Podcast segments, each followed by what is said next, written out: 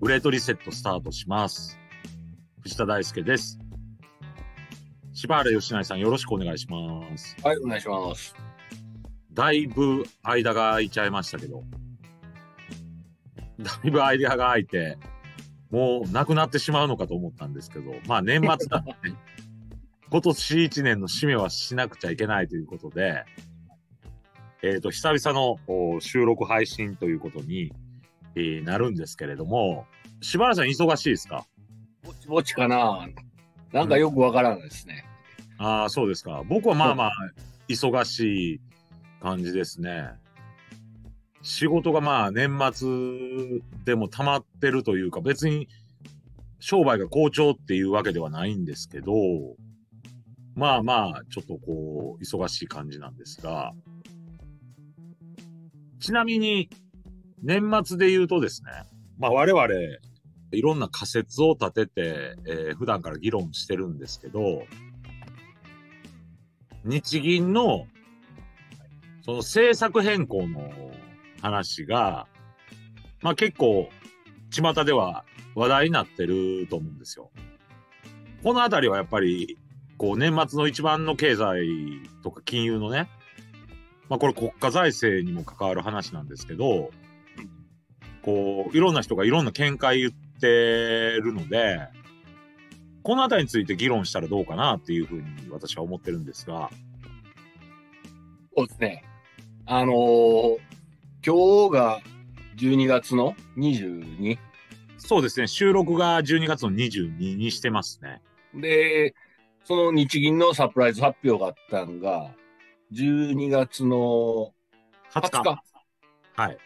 いきなりでしたよね。びっくりしましたよね。いやー、僕もまさかそうなるとは思ってませんでしたので、このまま日銀がずるずるいくのかなっていうふうには思ってたんですけど、マーケットもかなりな敏感な、はい、はいえー反応が出とるうんというところで、まあ、あの、今後まあ、どうしていくんかっていうところがまあね、あの、注目されるところだと思うんですけど、もともとね、うんその日銀が大量の国債を保有していると。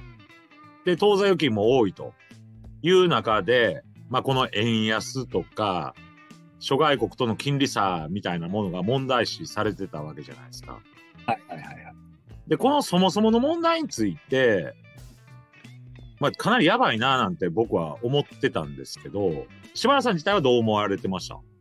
え、まあ、あの、まあ、その前にちょっと止めとくと、その12月20日のうん。日銀のサプライズ発表っていうのは何やったかっていうと、うんうんえーっと、長期金利うん。うん。を、えーまあ、アメリカとか、まあ、あの、他の外国は、まあ、インフレ対策として、うん。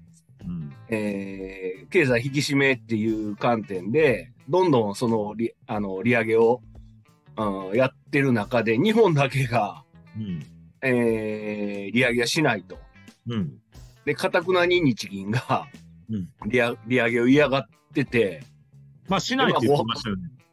しなしないっていうか、抑制してたんですよね、だから。うんうんうん。うんあの、あの、ご法度に近いような手も使いながら、それを操作してたんが、いきなり12月20日に、うん。その利上げを、まあ、容認するような、こう、素振りを見せたと。はいはいはい。で、そこで、あの、え、日銀、え、利上げやるんかいな、みたいな感じで、うん市場が反応したと。だから長期金利の上限0.5%にして、そうですね。0.25を0.5%で、えーその上限値を、あの、設定変更しますっていう発表やったんですね。だからこれまあ実質利上げというような表現が使われてますよね。まあ、あの、こと、言葉のあやだけやと思うんですけど、うん。あの、実質まあ、あの、金利は上げませんと。うん。けど、その政策ターゲットとして0.25から0.5に、うんえー設定変更しますっていう言い方なんですよね。でね。だからまあ実際その金利も動いてますよね。そうですね。で、えーっと、0 0.25付近をじらじらしとったんが、うん。その発表を境に0.43とか44とかそうですね。にいきなりボーンと上がりましたよね。はいはいはい。うん。で、それがまあ、一つのサプライズの発表やと。うん。っていうことはね、うんこれね、一般論で、まあ、その円安きついじゃないですか、我々も経済で。商売してるとね、物価上昇につながるから、うん。円高にも触れたんで、そのサプライズ発表の後、うん。それから円安から円高になり、まあ一般的に輸入価格が下がって、こう、物価高を抑制することになるんじゃないか、みたいなことを言う人もいるんですけど、うん。うん。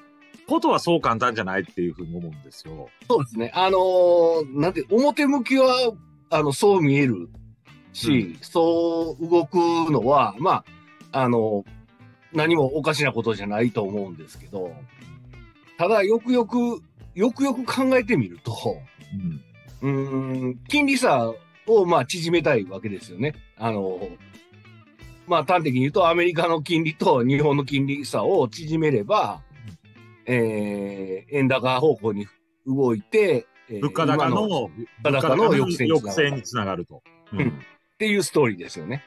はいはい。それはそうやと思うんですけど、うん。ただ0.5ですよね、でも。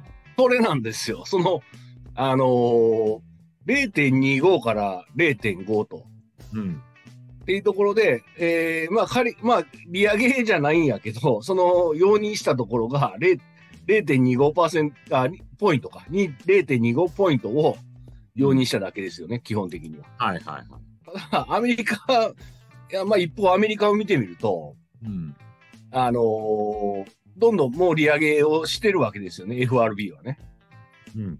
うん、それも、すごいハイペースで、うん。えー毎月0.75ポイントずつぐらい、うん。ボンボンボンと2ヶ月、3ヶ月ぐらい上げて、うんで、まあ、そのペースが緩やかになるっていう観測の中で、えー、あの、市場は動いとると思うんです。緩やかになるとしても、0.5とか0.25うん。上がっていくわけですよ。毎毎月毎月ね。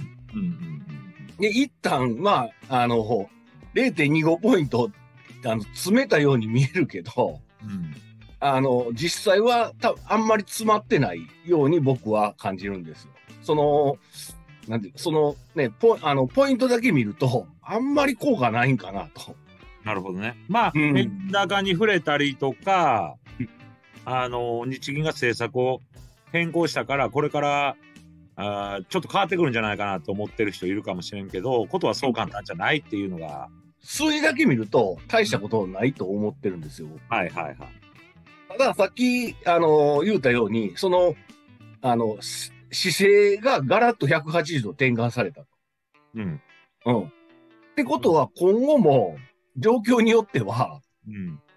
あの、そういう、あの、なんていうの、かたくななその姿勢から軟化して、あれちょっとその状況によっては、うん。あ日銀も対応策考えてくるんかなっていうところの、その姿勢の変更に対する反応やと思うんですよ、僕は。うんそう、数字じゃ、数字じゃなくてね。はいはいはい。うんだから実体経済に、えー反映されるのは、うん。ほとんど効果ないんじゃないかな。その、なるほど。あの、物価を抑制するっていう、うあそこまではう、もう持っていけないってことですね、多分。うん。で、まあ、あまりにもその、あの、数字が小さすぎるし、うん。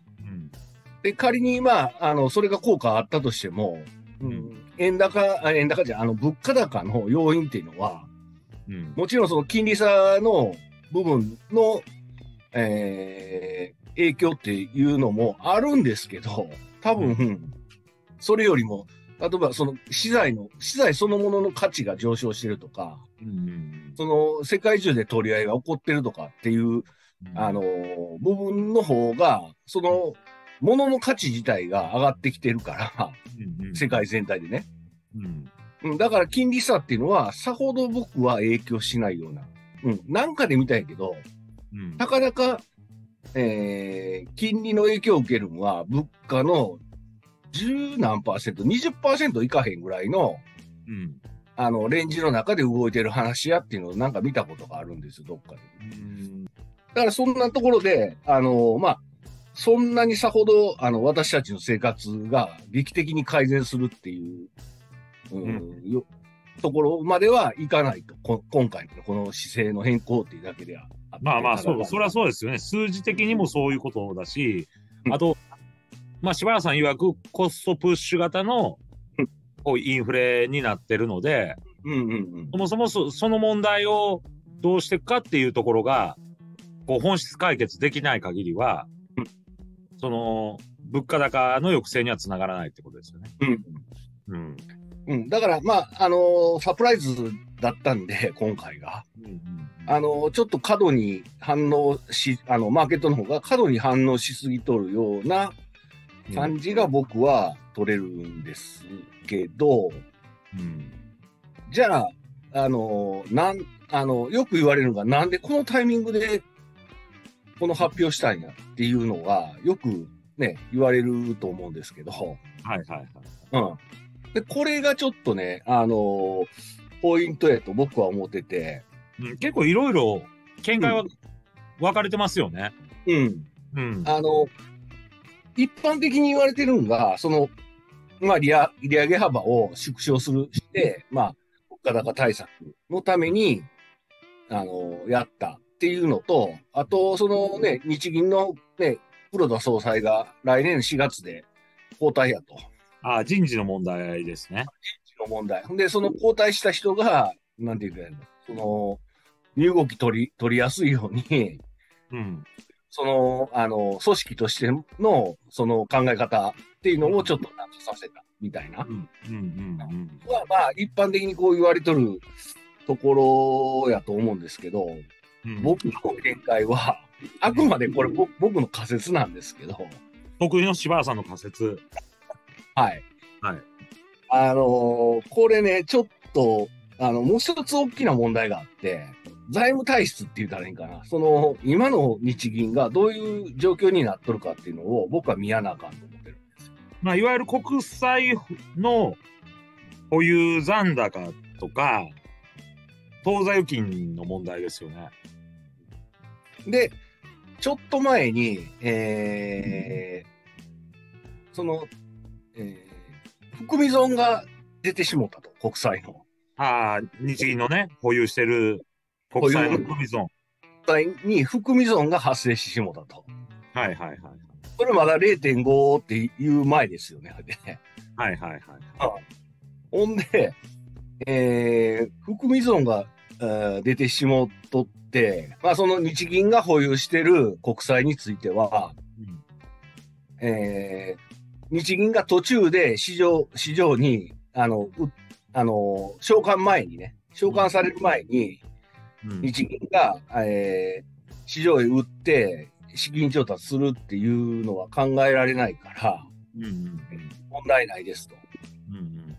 うんうんうんっていうような見解の中で、なんかさらっと、その含み損が出ましたっていうところだけ、うんえー出て、なんか、こう、消えていったような気がするんですけど。8749億と言われる含み損出たけれども、うんで考えた場合には問題ないと。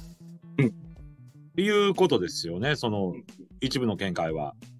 で、それが、なんか唐突にポーンと僕は出た。報道としてね。うん。あはいはいはい。でな、なんやろこれっていう感じで僕は見とったんですけど、はいはい。その後に、えーっと、防衛費の関係で、増税、要は、額ありきの増税の議論が、わーって巻き起こりましたよね、その。ああ、防衛費を増やさなくちゃいけないと。しかもそれは国債発行じゃなくて、増税でやるんですよっていう議論が、あー行われてましたよね。多分そ、ほんで、それも、え、なんで増税なんやろと。うん、うん。です額ありきの、えーっと、2兆、え、え、4兆円やったっけ？はいはいはい。4兆円のうち3兆円は調達できるけど、1兆円が調達できませんと。うん。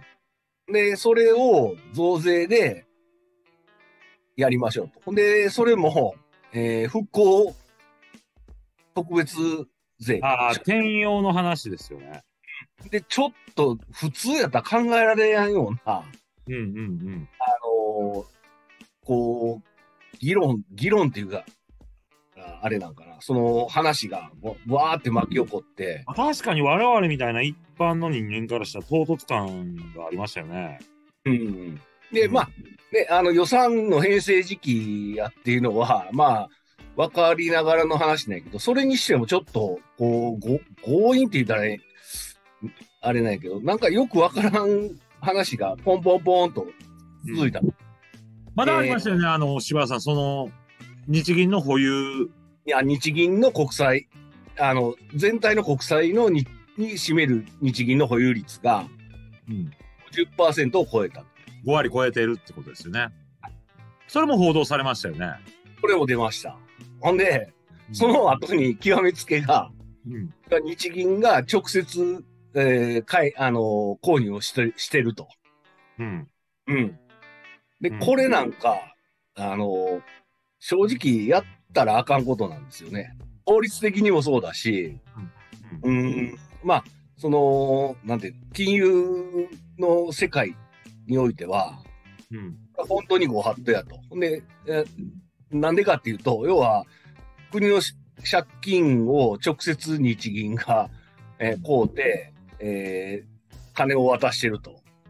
うん、だから市場が介入せん中で、要は勝手に政府が、うん、えー金をあ日銀に作らせてばらまいてるみたいな。うん、うん。だから、普段は銀行から国債買ってるのを、もう直接買い付けみたいな、買い入れみたいなことをしたってことですよね。一般的には、要は、あの、政府が国債を発行しますと。うん。そうすると、あの、民間の銀行とか、うんえーえーまあ証、証券会社も含めてかな。で、まあ、個人も含めてね。うん一旦国債を、えー民、要は野に放つわけですよ。うんで、その野に放たれた国債を日銀が買い戻すっていう形で、えー一旦そのワンクッション置くわけですよね。こあの国債の流れとしては。うん、この量的緩和はですよね。で、そのクッションがあるといきなりもう、あの、日銀が政府から直接買ってしまったと。うんでこれは何を意味してるかっていうと、うん要は国が勝手に、えー借金作って、その借金を国が勝手に、えーお札を吸って、えー帳消しにしてるみたいな。うんうんうんそうすると、要はその通貨の信用がなくなっていくわけですよね。だまあ日銀としては直接買い入れたらあかんのを、ほぼまあそういう形を取ってしまったってことですよね。そうなんですよ。でこだからこれは、その、柴田さん、なんか財政の問題？国債の発行に関して日銀が引っ張られてるんじゃないかと。で、うんその量的緩和で、こう、お金を世の中にどんどん回したいっていう、こう、なんか金融政策というよりかは、あの、財政問題に関わってしまってるんじゃないかなっていう気がするんですけどね。うん、そこなんですよ。で、えー利上げをすれば、うん。えーどうなるかっていうのは、もちろんその物価高抑制っていうのは、あー多分、それなりの、まあ、ビビたるもんであると思うんですけど、まあ、それなりの効果は出てくるんだろうと。うんうんうん、けど、それ以上に、うん、利上げをすると、えっ、と、国債の、うん、価値は下がる。うん。はい。なると、含み損が膨れ上がる。日銀とすればね。うん。うん。うん今、0.25の段階でもう含み損発生してしまってるんですから、うん。それが上がれば上がるほど、含み損はまず増える。うん。プラス、うん、その国債の保有に相対して、えー日銀の当座預金残高っていうのがあるわけですよね。うん。うん。これも多いですよね、当然。これも多いんですよ。で、これは、あ要は、えー国債は資産になるわけじゃないですか。あの、複式簿記の考え方でいけば。ああの、日銀にとってですよね。まあ、日銀にとってね。うん。で、それは資産になって、えーなるんですけど、それと、あの、相対するように、負債として、えー日銀の当座預金残高っていうのがあるわけですよね。で、実はここに多分その金利の問題が深く関わってるってことですよね。ここなんですよ。で、金利が上がれば、えー預け入れに対する、うん利払いが、えー増えるわけですよね。けど、それ、その金利が上がってしまうと。うん。でそうすると、おのずと、その日銀当座預金残高っていうのにも、えー利息の支払いっていううんのがあー発生してると。うんうんで、それが、えーちょっと上げるだけでも、あのー額がな、すごい額なんですよ。その、あのー当座預金残高の、うん。あはいー額が。はいはい。それがちょっとでも上がると、うん。この利息の支払いがうん。ドーンと増えるわけですよね。うん。で、ほんで、えっ、と、資産のその国債の価値も下がる。うん。で、利払いも、あの、増えると。で、ダブルパンチですね、日銀取ったらね。ということは、日銀の財務体質は相当やばい状況になってると。そうほんで、利上げをすれば、世の中としてはええかもわからんけど、あの、日本の中央銀行のうん機能としてはどんどんどんどん損なわれる。うんうんで、あともすると、債務超過、要は赤字、赤字っていうか、あの、ふ、うん、不当たりが出てしまうと。うん。うん。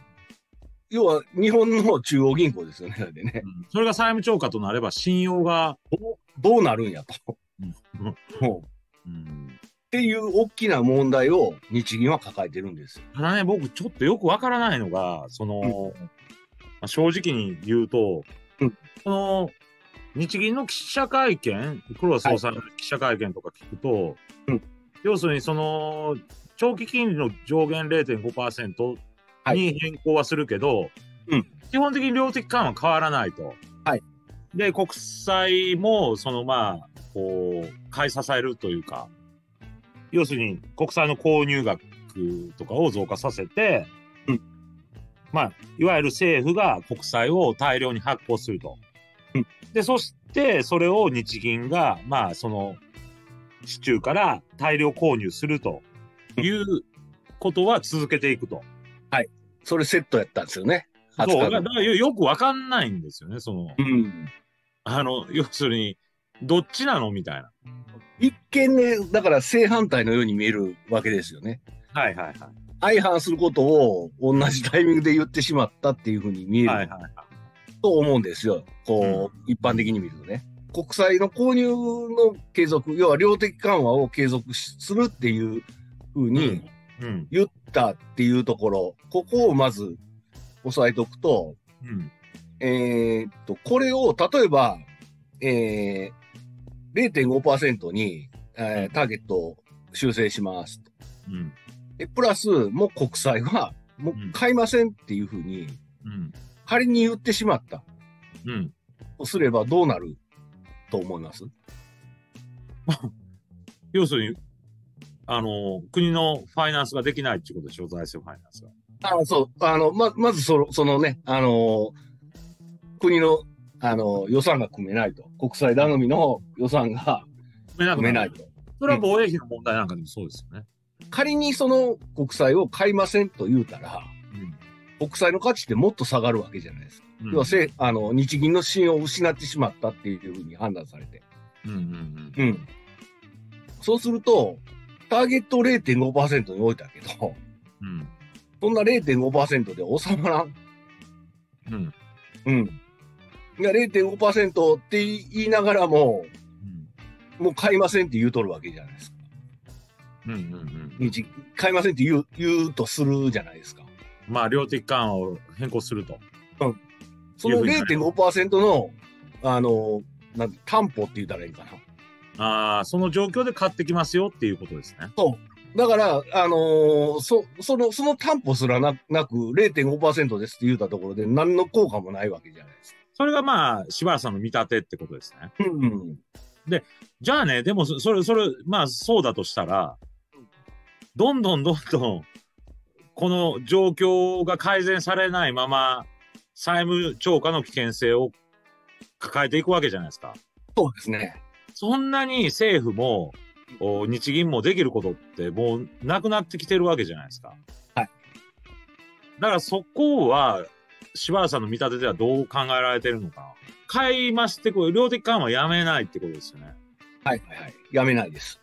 っていう、柴原さん言うように、債務超過の危険性が、リスクはあるわけですよね。はい。どんどん増えます。どんどん増えるわけですよね。はい。ど、どこに向かってくんやっていう話ですよね。まあ、そあの、行くとこまで行くんかなっていうところですね。ああ、柴原さんもそういう見解ですね。はい。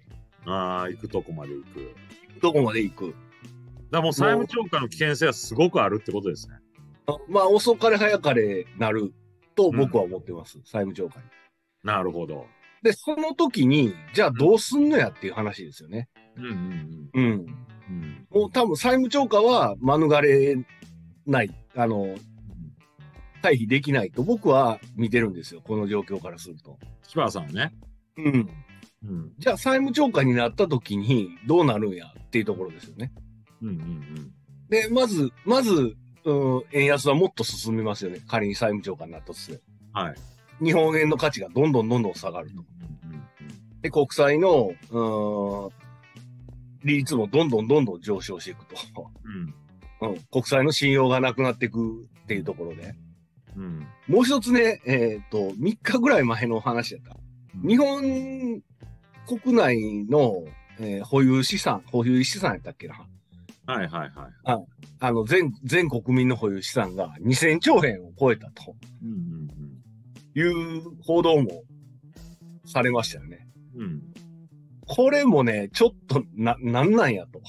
うんうん。ここのタイミングで。うんこのタイミングで言うべきことなんかなっていうふうにな、な、なんか、なんかあるなっていうふうに見とってんけど、うん。っていうことはもうそこでもう、ななんて言ったらいいんだろう。その、あの、その2000兆円をいかに吐き出させるかっていうふうに、あの、吐き出す、吐き出すって言い方はあるかな。その、あの、2000兆円を、使いたいんですね。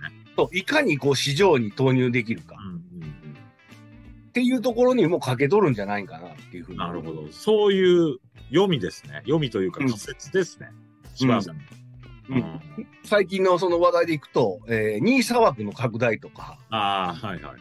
うん、その、要はあの、貯蓄から投資へとか、なんかそんな、なんか嘘くさい話が、うん。なあたかも、なんか、うんいい話や、みたいなところで、えーはいは進んでるわけじゃないですか。はい。で、これね、いや、その投資っていうのは、あのーなんていう、貯蓄、貯蓄、預金とか、そういう運用とかっていうのじゃなくて、要はリスクがあるわけじゃないですか。はい。基本的に。要は元本割れするリスクがあるあるわけで、株にしろ何にしろね。でそこへ、要は国民の金をガンガンガンガン流し込もうとしておる。うん。で、その2000兆円を、要は、あの、タンスから引き出して、うん。あの、世の世の中へこう流通させようとしてるわけじゃないですか。うん。うん。で、これもちょっとね、怪しいと思いません？これって。うん。うん、なんか、なるほどね。だから柴原さん言ってんのは、その、まあ、要因出てくる、こう、断片的な報道が、こう、定流では繋がってるんじゃないかってことですね。そうなんですよ。こう、こう紐解いていくと、あ、これ、あれは、こう、これのためやったんやっていうのが、こう、点がね、線でこう、繋がっていくんですよ。ぼ僕の頭の中では。なるほど。なるほど。これはまあ柴原さんの得意のその仮説ですよね。そうです、そうです、そうです。うん。じゃあね、柴原さん、その、いろんなことが複合的に絡み合ってるとしてですよ。うん仮に、仮に柴原さんの言ってるのを、まあ一つ頭の体操で、こう複合的に絡んでいるとして、こう債務超過になった時、日本どうすべきですかね？とね、これはね、うん。非常にな、な、悩ましいっていうか、うんうーん、だってね、日銀って、その ETF やリートも結構流しますよね、そっちの方にも。そうなんですよ。だから、すべてにおいて連動してるわけですよ。うん為替、株、政府の予算、うん、金利。うん、うん、金利、こうんうこういうのが全部が絡み合って、うん。えー、どっかがバランス崩れると、うん。こう、ついつま合わせていかなあかんわけじゃないですか。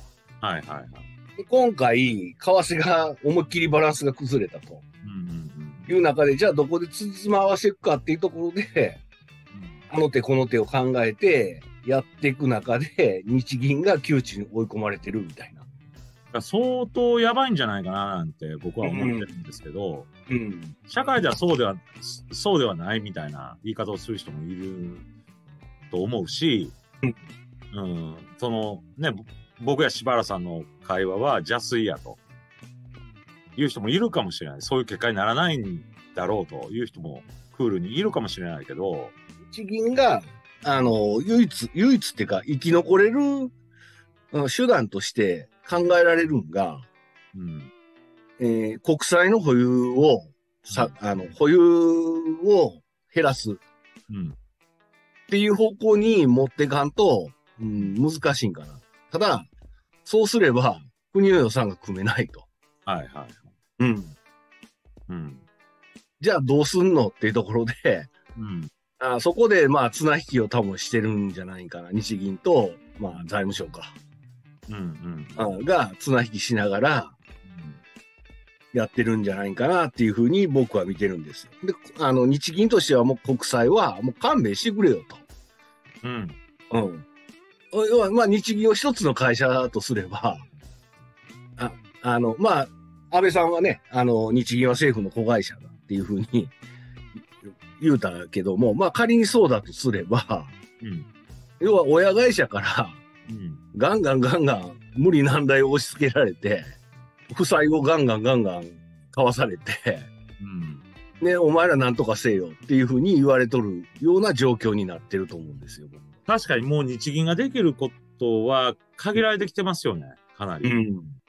うん。で、こうやって利上げをすれば、まあ、そのね、あの、こういう金利の操作っていうのは一つの大きな、あの、日銀の役割だと思うんですけど、うんうんこれをしてしまえば、逆に自分の首が締まっていくと。うんうんで、ね、あのーもちろんその政府としては、えあのー物価対策っていうのをやっていかなあかんかうんうん。ら、うん。あのーそういう圧力は多分かかってるはずなんですよ。日銀に対してね。けど、それをしてしまえば、国債も買えませんよっていうふうに言いたいですよね。普通やったら。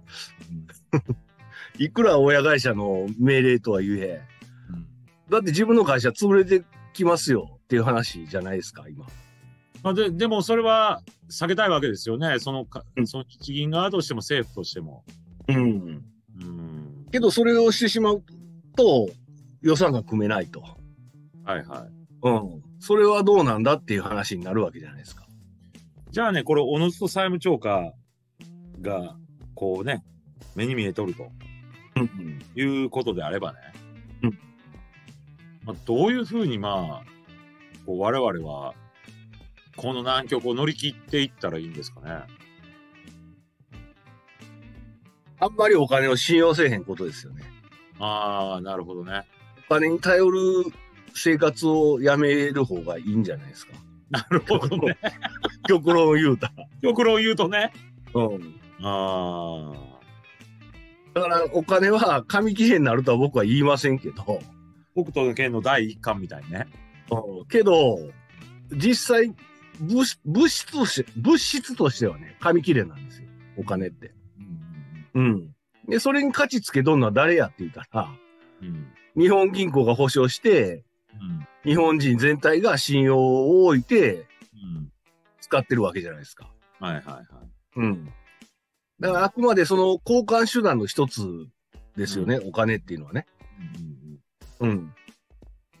で、そ、そこをもう一回こう、あの、考え直した方がいいんじゃないかなっていうふうに僕は思います。前から言ってますけどね、これはね。なるほどね。うんで、まあ政府やあ日銀相当やばいという認識を我々は持ってやっていかなあかんってことですね。うん。でね、そこで僕ね、ポイントだと思うのは、円安にかなり増えたから、強い円が必要だみたいな言い方する人もいるじゃないですか。はい。でも、この金利差だけではね、強い円ってできないと思ってるんですよ。うんやっぱりそれは国力であったり、ちゃんとした経済力であったり、もっと言うと、本質的な教育に対する投資であるとか、そういったものをしっかりしないと、本当の意味での円の信用って、えー、作れないんじゃないかなっていうふうに思うんですよね。で、そうですね。うん、まさにその国際の問題を、こう、ちゃんとこう向き合っていくっていうことと同時に、財政の問題をね、財政の問題を,、を向き合っていくと同時に、そのばらまきとか補助金とかじゃなくて、本当にちゃんと日本の社会がもう一度こう、活力を取り戻せるようなところに、ちゃんとこう、投資をする規制改革していくっていうことは必要じゃないかなと。もっと言えば教育ですよね。中長期的なところに、こう目先のことじゃなくて中長期的なところに本腰入れてこう投資していくっていうのが、僕はやっぱり強い円考えるときに必要じゃないかなっていうふうに思ってるんですけどね。うんうん、イノベーティブな部分って言ったらいいかな、日本の。うんうん、そのあたりが全く見られないわけじゃないですか。まあ昔からそうですけど、まあね、なぞってきた、あのー、歴史があるわけじゃないですか。高度経済成長やって言うても。うん。で、その中でまあね、あのー、ソニーがウォークマン開発したりね、そういう風なところで、あの、お、日本すげえなっていう風になって、あのバブルが生まれたわけじゃないですか。うん。で、まあ、あの、まあ、決してバブルがいいとは言わん、言わんけども、けど、ああいう、あの、世の中の風潮、その、あの、お日本なんかやらかしそうやな、みたいなところがないと、日本円は強くななっていかないですよね、多分ね。まあ、現に、まあ、アメリカがそういう形で復活を遂げたわけじゃないですか、ガーバ含めてね。ああいうところが、もう、なあの世の中をこう一変させたわけじゃないですか。うんうんうん、でそういう何かが日本の中で生まれやんと難しいですよね。うん、でそれを現今の世代に求めたところで、多分もう僕は無理やと思うんですよ。柴原さんはね。まあ、半世紀は冷や飯食わなあかんと僕は思ってます。この先。ということは、うん、若い人たちにちゃんと投資する。そうなんですよ。で、その、うん、その冷や飯を若い奴らに食わせ続けるんかっていう話ですよ。私ら。まあ、危機感をちゃんと持ってやらなあかんってことですよね。この日銀の問題でも僕や柴原さん結構ね、危機感持ってるし、そういう指揮者の方ね、知見のある方もそういうことで発信してもらってますけど、まだまだなんか日本大丈夫だみたいなね、空気もあるけど、そう簡単ではないっていうのが、あ私や柴原さんの見解ですよね。うん。もうそれは次の世代にかけるしかない。うん。まあまあそういう意味でも教育とかそういったところへしっかりこう切り込んでいくっていうのが必要ですね。冷や飯がうまいぞっていう大人が、うん。あのー大人を減らさ、減らさなあかんというか、そういう大人の意見が通らん世の中にならなかったですね。うんうんうん、なるほどね。うん。まあ年末にしてはかなりこう、こう、未来、未来、未来のない話ではないんやけど、まあこういうことをこう真剣議論して乗り越えていかないと、お新しい扉は開かないっていうことですかね、やっぱりね。そうですね。ちょっとね、うん、あの、生半可な変化では、対応できや、この、この状況からね、抜け出すことは僕はできないと思います、はい、もう劇的に。うん。もうが、もう極論言うたらもう学校なんか行かんでええから、うん、もう子供には、あの、飯食ってく一芸を、あの、教え込むとかね。はい。まあ、細分化された時代ですからね、今はね。うん。だまあ腹くくって、いろんなことに取り組んでいかなあかんってことですね。うんまあ、ちょっと八方美人の、まあ、政策とか対策ではなかなかいかないってことですね。そうですね。はい。まあ今日はね、えー、久々に、こう、柴原さんとお話しさせていただいたんですけれども、まあ、あくまで我々の仮説ですので、いろんな人の意見があるとは思うんですが、少なくともこの日銀の問題とか日本の財政とか、そういったものに危機感を持って、えー、情報収集するっていうのは大事じゃないかなっていうことは、あぜひね、えー、こう、皆さんも感じ取っていただければというふうに、えー思います。今年一年、柴原さんいろいろありがとうございました。はいこちらこそ。今日はありがとうございました。はい、どうもありがとうございました。良いお年を。